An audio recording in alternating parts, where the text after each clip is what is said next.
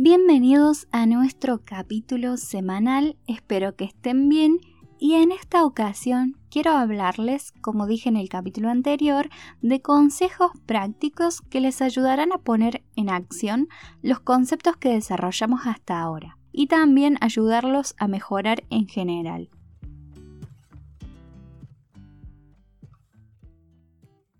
Como tienen carácter práctico, estos consejos estarán volcados al dibujo y la ilustración, o incluso podríamos hablar de las producciones artísticas gráficas en general, que es mi propio campo de acción, y por eso estas recomendaciones nacen de mi experiencia tanto artística como también desde mi pedagogía. Pero hay conceptos que pueden implementarse desde otros ámbitos como la escritura o incluso la danza si tratamos de buscar equivalencias que representen las herramientas que les puedo llegar a mencionar. Estos conceptos o tips que les voy a recomendar no están en orden de importancia, sino que cada uno tiene importancia por sí mismo. Arrancamos entonces con el consejo número 1. Tener un sketchbook que te ayude a ser constante. En los capítulos anteriores hablamos sobre trabajar en nuestro arte todos los días, particularmente en el dibujo significa tomarnos un tiempo en el día para dibujar algo todos los días. Hay dos cosas importantísimas a tener en cuenta. Dibujar algo significa que no hace falta que sea el mejor dibujo del mundo. Puede ser desde continuar un dibujo pendiente, aprovechar nuestro cuaderno de bocetos y hacer algo pequeño o grande explorando ideas, puede ser un estudio, como por ejemplo un estudio de manos usando referencias. Cualquier cosa ayuda y enriquece si lo hacemos a conciencia, porque donde más pueden sacarle jugo a su sketchbook es en tener ideas que estén desinteresadas y volcarlas en ese espacio, lo que llevará a que se preocupen menos por el perfeccionismo y que pongan manos en marcha con mayor facilidad y que la acción misma los ayudará a ir generando mejores y mejores ideas que luego verán reflejadas en su trabajo. Lo siguiente a tener en cuenta es el tiempo que le otorgamos a dibujar todos los días. Definitivamente no hace falta que se exigen estar dos o tres horas al día, Contabilicen ese tiempo sin dejarse llevar por la presión de producir algo sí o sí. Y si se sienten demasiado estancados, no se autoflagelen y evalúen qué es lo que puede estar deteniéndolos a dibujar. Ustedes pueden decidir si mostrar o no su cuaderno de bocetos a otras personas. Así que no tienen que contentar a nadie y si siguen debatiéndose contra su autocrítica destructiva, piensen que su sketchbooks es el espacio donde se permiten equivocar. No hay ninguna restricción en él. Pueden salirnos las peores cosas que hemos dibujado, pero todo eso está contenido ahí, a salvo del juicio de otros y sobre todo tiene que estar a salvo de nuestro propio, de nuestro propio juicio o de nuestro propio perfeccionismo. Piensen que en realidad el lugar es perfecto para meter la pata y para cometer errores. Ahora pasemos al consejo número 2. Bocetear y terminar trabajos. Sí, ya sé que estoy sonando repetitiva con esto de bocetear, pero ambas cosas son importantes.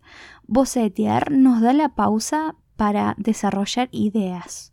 Hagan de cuenta que es una especie de brainstorming pero gráfico, donde en vez de escribir ideas las dibujamos. Es el momento perfecto para jugar y por esto puede pasar que sea la etapa más divertida de todas.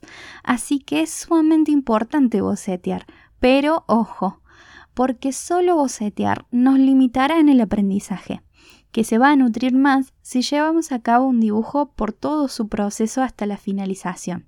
O sea, ¿qué quiero decir con esto?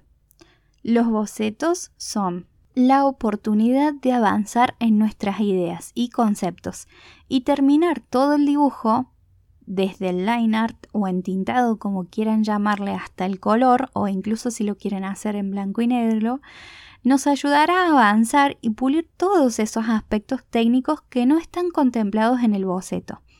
Una cosa termina complementando la otra y lo importante de tener en cuenta en este punto es que terminar un dibujo no debe ser un sufrimiento para nosotros, así que no debemos presionarnos a terminar algo. Terminar un dibujo debe partir desde el deseo de hacerlo y no desde la obligación de hacerlo. Por eso es importante bocetear mucho porque en algún momento podemos toparnos con una idea que nos guste demasiado como para que se quede en un boceto y sin notarlos vamos a terminar disfrutando todo el proceso. Podemos comenzar tratando de terminar un boceto al mes o luego podemos tratar de hacerlo cada dos semanas o un dibujo por semana.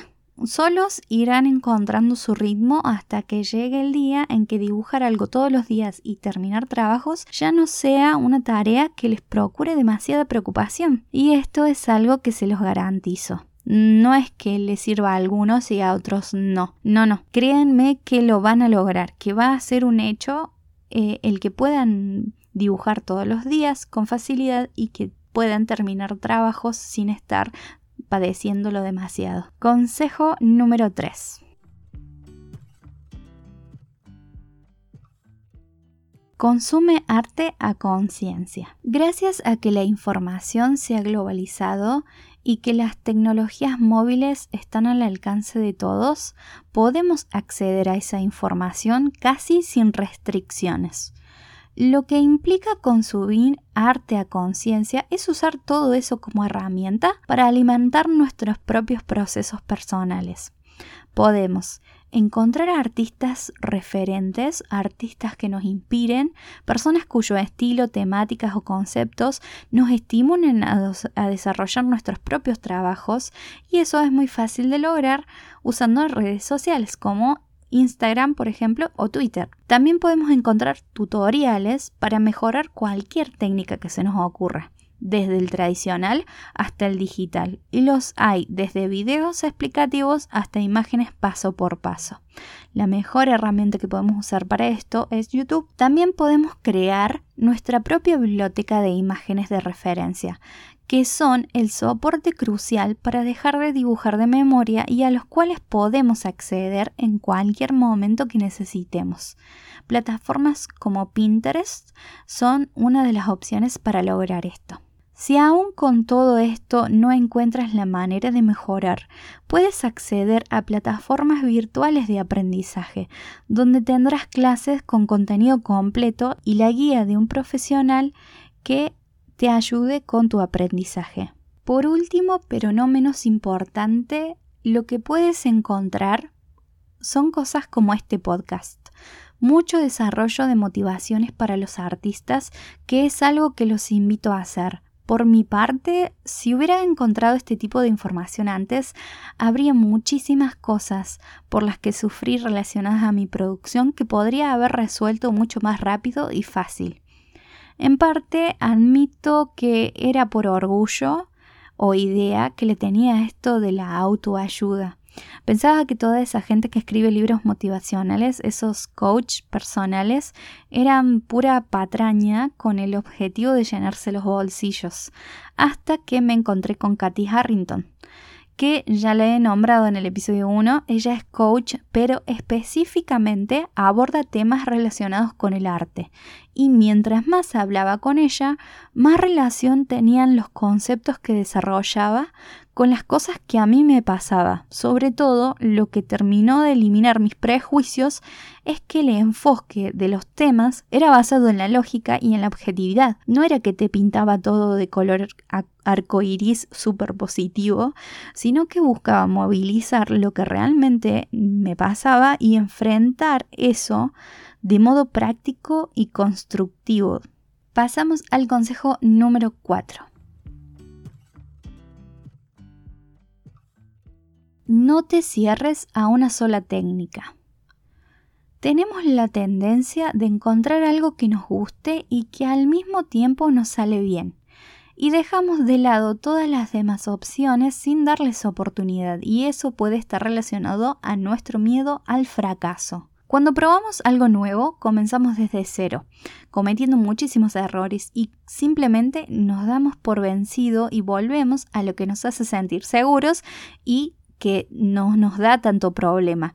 Lamentablemente haciendo esto nos estamos limitando a nosotros mismos, porque cuando le damos la posibilidad a probar técnicas nuevas, nos damos a nosotros mismos la oportunidad de un descubrimiento que puede hacer que todo lo que hayamos hecho cambie radicalmente. Así que hay que alimentar la valentía de probar cosas nuevas, de cambiar soportes y herramientas. Eh, para mí es sumamente estimulante y se siente realmente como una aventura como si estuviera abriendo la puerta a un mundo desconocido de posibilidades y tal vez puede pasar de que me enamore de una de ellas y que todo lo que aprenda enriquezca más el trabajo, la técnica que siempre utilizo y es la que más cómoda siento, ¿no? Siguiente consejo, consejo número 5. repasa constantemente los fundamentos básicos del dibujo. Si tuviera que darle importancia a un consejo sobre los demás, sería este. Puede que hayan escuchado o leído algo sobre fundamentos básicos del dibujo, pero me sorprendió descubrir hace poco que hay muchísimas personas que nunca antes se habían encontrado con ellos, y lo más probable es que los conozcan de manera individual, pero cuando los englobamos o agrupamos en este título, representan la base que todo artista deberá desarrollar a lo largo de su vida no importa el nivel técnico que maneje, son fundamentos a los cuales debemos volver siempre y estudiarlos y comprometernos con cada uno de ellos es seguro que hará que nuestro trabajo avance sin parar. Lo importante es que son un conjunto de técnicas y conocimientos aplicables a cualquier tipo de trabajo gráfico artístico, desde el concept art, ilustración, hasta murales, retrato, diseño gráfico e incluso hasta en animación. Si logras desarrollarlos, uno puede ser capaz de elaborar cualquier cosa que nos propongamos. Estos fundamentos del dibujo son los siguientes. Formas y figuras, sombras o sombreado, perspectiva, anatomía básica y proporciones, teoría del color, composición, valores y habilidades de observación. Estos ocho fundamentos son la guía principal para evaluar de manera crítica constructiva nuestro trabajo y saber exactamente cuáles son nuestras falencias para poder hacer hincapié en ellas y seguir mejorando. Si alguna vez no entiendes qué es lo que está saliendo mal en tu dibujo, vuelve a repasar estos fundamentos y te aseguro que el camino para mejorar será mucho más claro y sencillo de entender y de aplicar. Hay mucha información sobre ellos al alcance teniendo en cuenta el consejo que ya les di sobre usar la internet. Y también Cabe destacar que dependiendo del artista son desarrollados de diferentes maneras o abordados desde otras perspectivas, lo cual hace mucho más útil y enriquecedor nuestra comprensión y desarrollo de ellos. Así que también recomiendo que aunque crean haber visto todo sobre sombreado, por ejemplo, y se topen con un nuevo tutorial que no hayan visto antes, denle una oportunidad porque puede llegar a aportarles pequeñas o grandes porciones de información que antes no estaban en consideración. Todas estas recomendaciones pueden estar retroalimentadas con un generador de posibilidades del cual les hablaré eh, la próxima semana. Espero que esto les haya sido útil, que entrenen ideas positivas durante la próxima semana. Hasta reencontrarnos. Gracias por escuchar. Adiós.